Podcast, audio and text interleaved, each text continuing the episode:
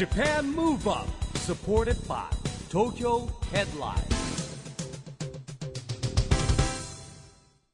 こんばんは。日本元気にプロデューサーの一木広治です。ナビゲーターのちぐさです。東京 FM Japan Move Up この番組は東京から日本を元気にしようという東京ムーブアッププロジェクトと連携してラジオでも日本を元気にしようというプログラムです。はい、また都市型メディア東京ヘッドラインとも連動して、いろいろな角度から日本を盛り上げていきます。さあ、今、我々は岩手県の宮古市にお邪魔しております。今回、ここで、モーパラダイスパーティー三陸2024というダンスイベントが開催され、その中で、この番組の公開録音が行われるんです。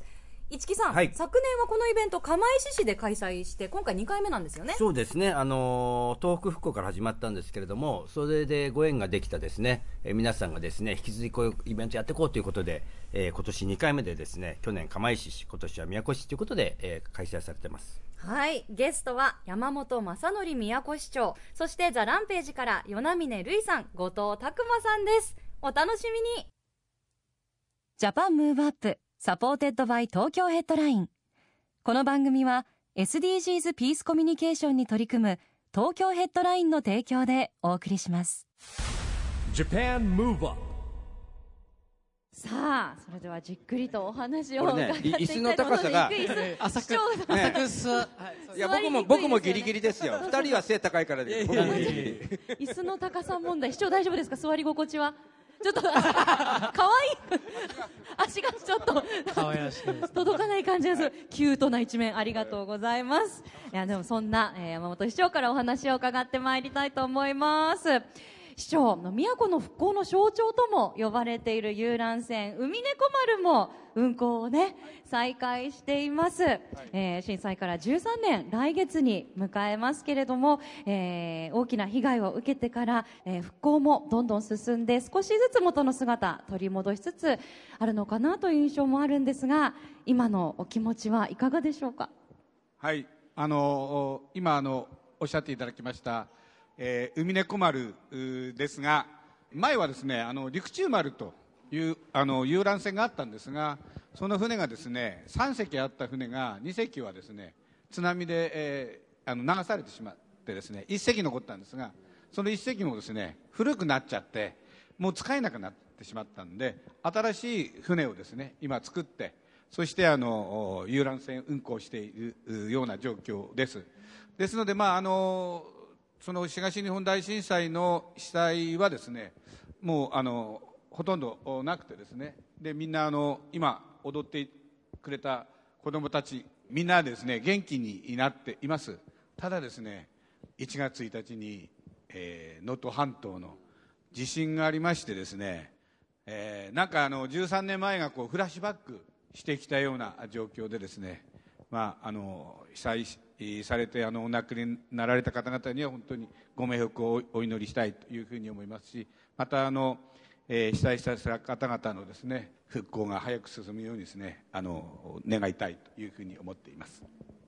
ありがとうございます。市木さん、本当にあの、日本は残念ながら、まあ地震の震災がはいあの、地震が起こるってしまう国ではありますけれども、市木さんも、あの、地震の復興支援に携わるイベントなど、たくさん手掛けていらっしゃいますよね。あの日本を元気にテーマにしてますんですね。あのそういったことをややってきてますね。はい、ずっ例えば中学生 Rising Sun プロジェクト、こちら EXILE のメンバーの皆さんと立ち上げられて、はい。まあ震災直後より東北の復興支援の活動にはい。携われてきたと思います、うん。岩手県でもねもちろんいろんな活動されてますよね、あのこれはもともとですねその2011年に震災が起こった時に、えーまあまあいろんな方々ねあの EXILE だけじゃなくていろんな各界の方々がですね復興支援に来たんですけれどもあのその中でですねダンスのカリキュラムが作れないかっていうですねこれあの文部科学省とか復興庁からちょっとですね、えー提案がありましてそれでですねライジングサンの教材作ったんですよね2012年にそこからですね毎年東北の中学校希望するところに手を挙げてもらって、えー今日も半年間ライジングサンは結構難しいんですよ、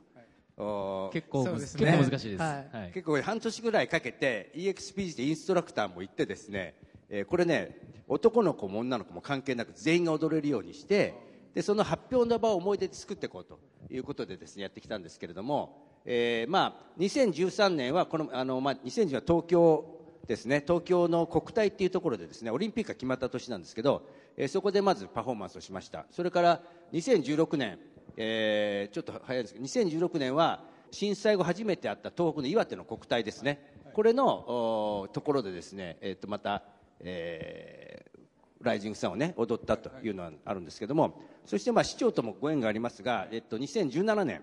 えーワールドカップラグビー場をやった宇野住まいありますよね、えー宇野住まいのところで、えーあのあそこってラグビー場があるところにあった中学校が流されちゃったんですよね、で丘の方に学校ができたんです、そこの中学校釜石東中学校のお子さんたちも参加してもらって、えーこのオープニングの時にですねでライジングさん踊った時に、ねあの市長も会場にいらっしゃっていただいたとはい。はい。い。うことなんですけれども、まあ、そんな形でずっと、まあ、ちょうどこれですね、えー釜石の宇野住まい復興スタジアムということで、えーやりましてですね、えーまあ、このプロジェクト自身は東京オリンピック・パラリンピックのあの聖火リレーで一応一つのプロジェクトとしては区切りがあったんですけれども、まあ、引き続きやっぱりあの遠くの皆さんからです。ねライジングサンっていうやっぱ曲がやっぱりこう非常にこう、あの大事にされていてですね、えーそこからですねあの夢の影スペシャルということで、えーライジングさんをテーマにある活動にいろいろねもう世代が若くなるこのランページの皆さんに協力してやっていただいているありがとうございま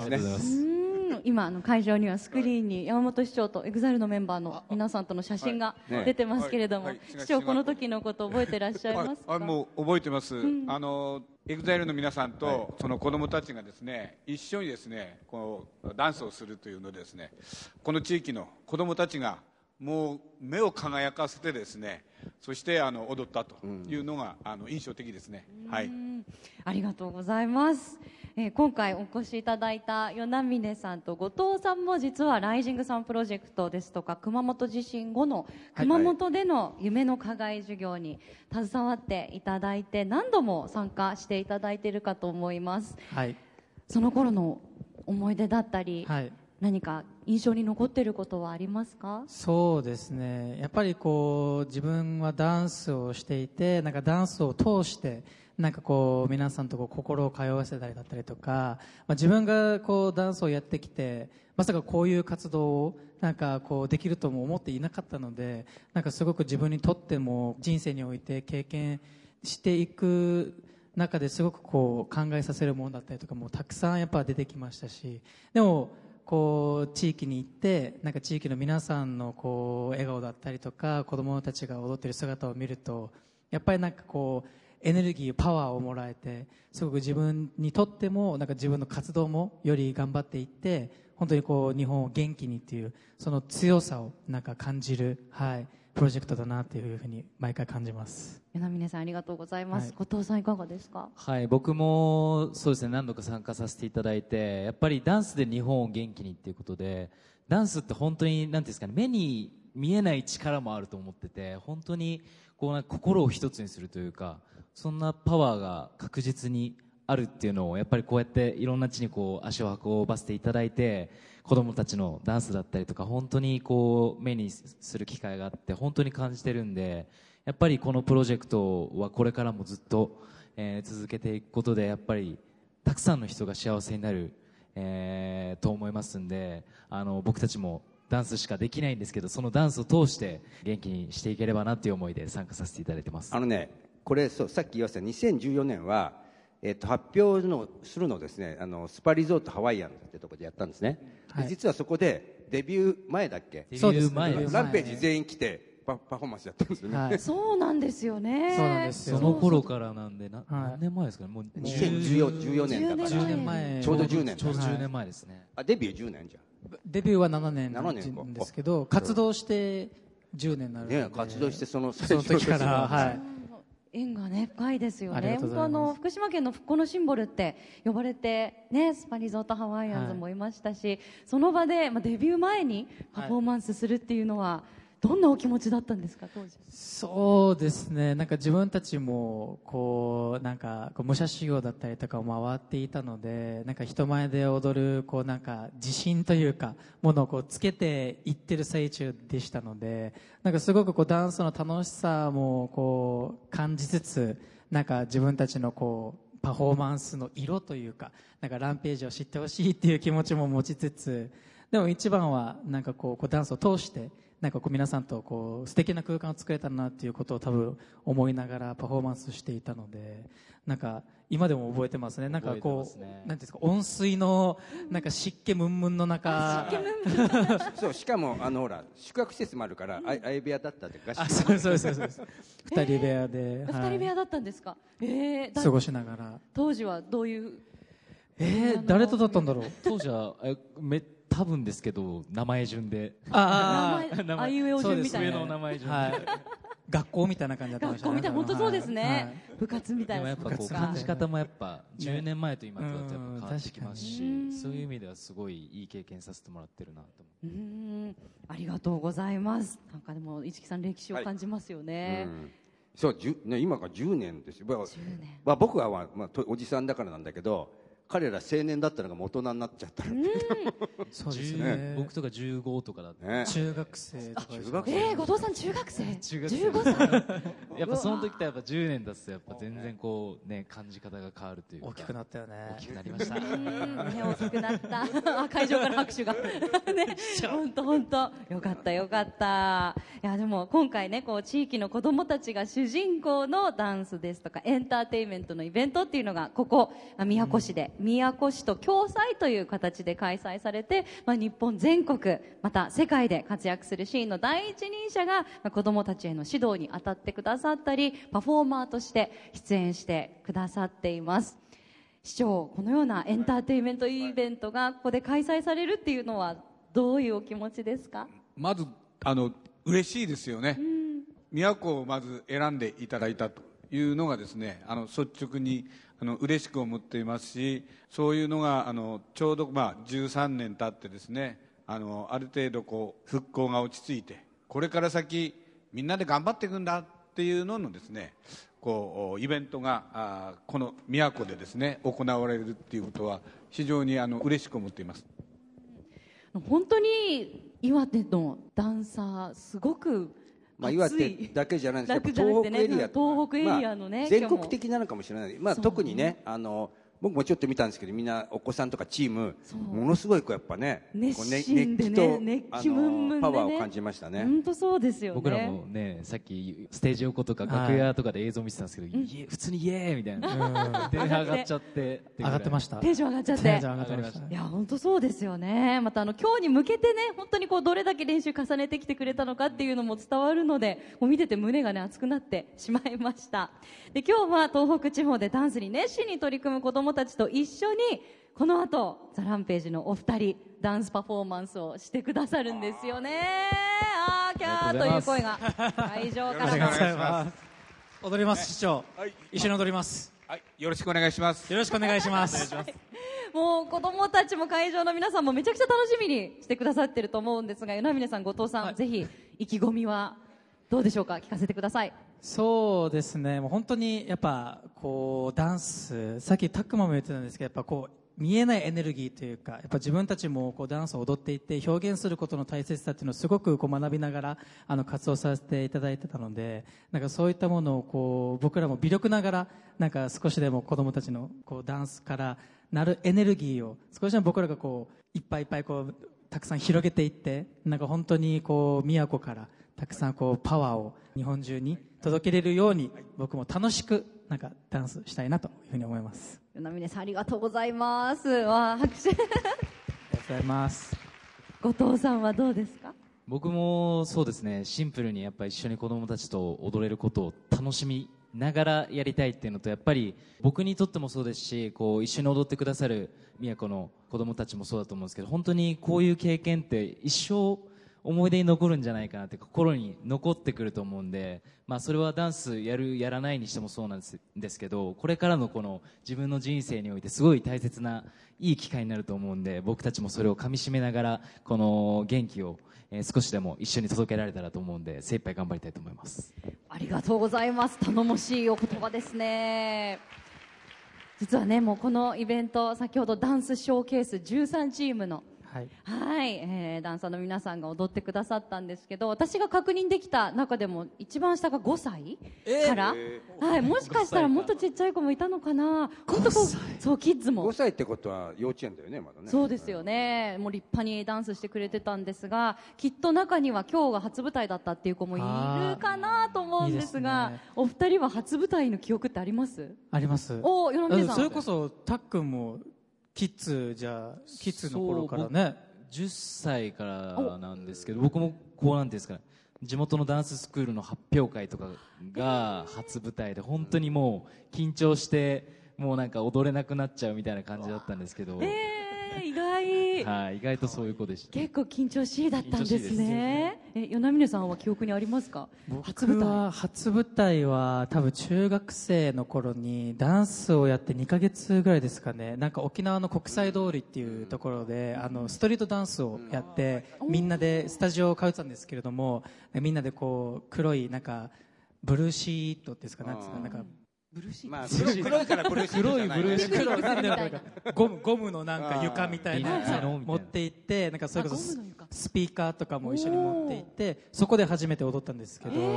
でもそこでなんかこう人前に出てダンスをしてこう自分のダンスでこうみんながこうなんか喜んでくれてるみたいな,、なんかそういうのを感じたのでなんかすごく楽しかったですね、でもやっぱね5歳ってやっぱ先ほど見てたんですけどやっぱすごく一生懸命じゃないですか、まあ、皆さん一生懸命なんですけどこうしゃがむ時もすごい一生懸命なんでしゃがむ前に一回こうジャンプするんですよこうやって。もうそれにキュンとくるっていうかグッときますさねなんか。っきずっと楽屋でルイさんがこの子供たちのダンス見てるとそういう一生懸命なのがもう素敵すぎて泣きそうみたいな。泣きそうなんですよ。わかる。胸がいっぱいになりますよね。胸がいっぱいになります本当にしゃがむ一つの動作でも全力ですもんね。はい。しゃがむのにジャンプしちゃうっていうね かわいいかわいい勢いつきすぎてジャンプしちゃう。はい。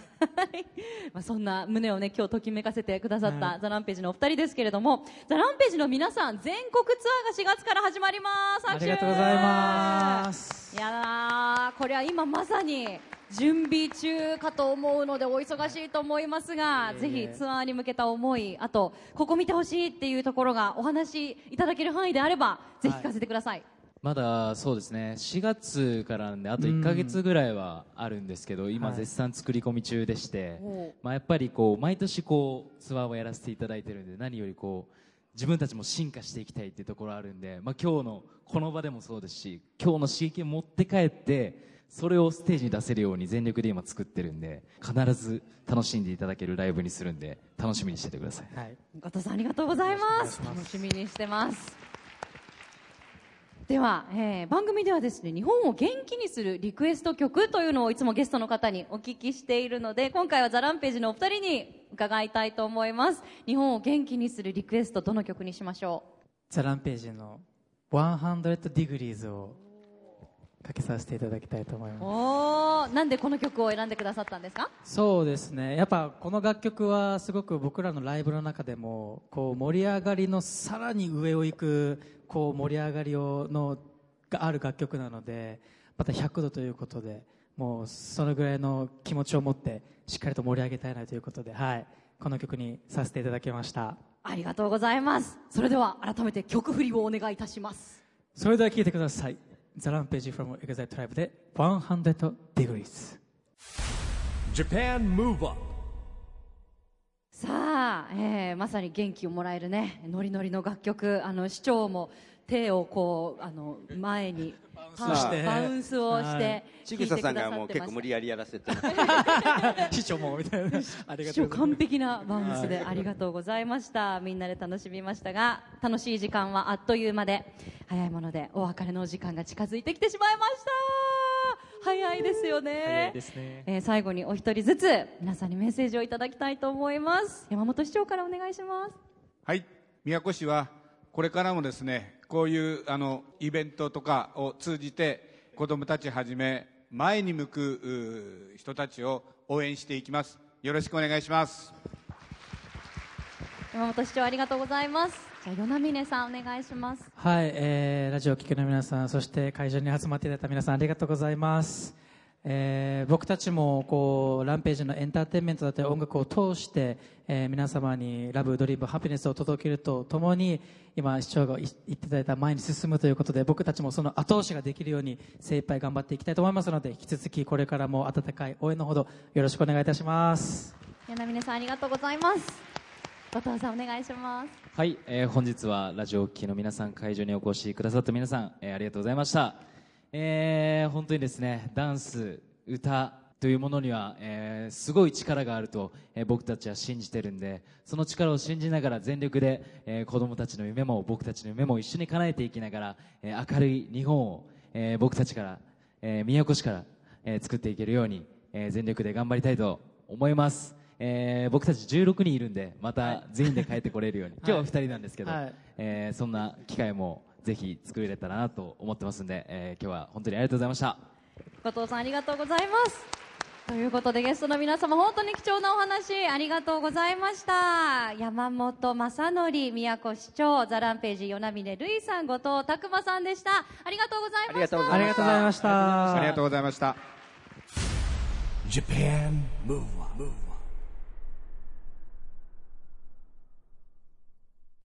ここで都市型メディア東京ヘッドラインからのお知らせです。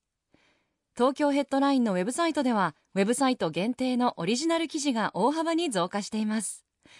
最近の人気記事はバリスティックボーイズとサイキックフィーバーベトナム最大級のジャパンフェスに出演へ。ウエストの神山智弘がドラマ「白母のクロニクル」で初の単独主演。共演の竹財輝之助の嫉妬した滝藤健一さん以来に恐縮しまくり。などがよく読まれていました。その他にもたくさんの記事が毎日更新されていますのでぜひ東京ヘッドラインウェブをチェックしてくださいね。Japan Move Up 今回は2月23日に岩手県の宮古市で開催された公開録音の模様をお届けしました市木さん、はい。盛りだくさんでしたね。そうですね、まあ、僕はあのラジオ公開収録だけでね、えちぐさがずっと大変な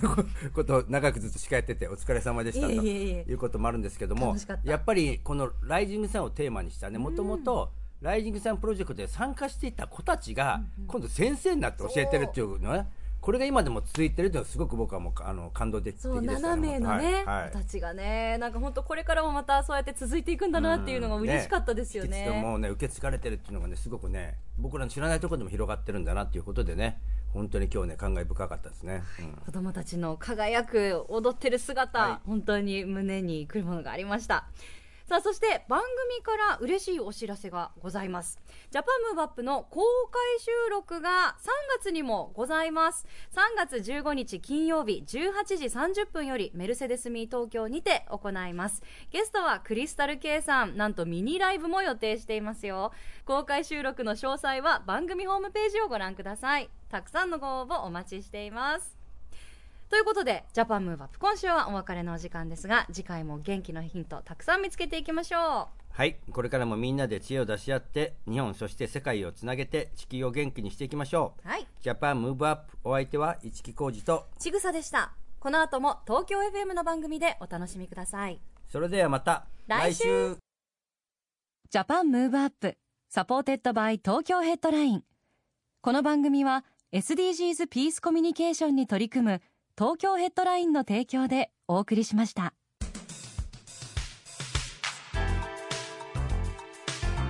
Japan Move on.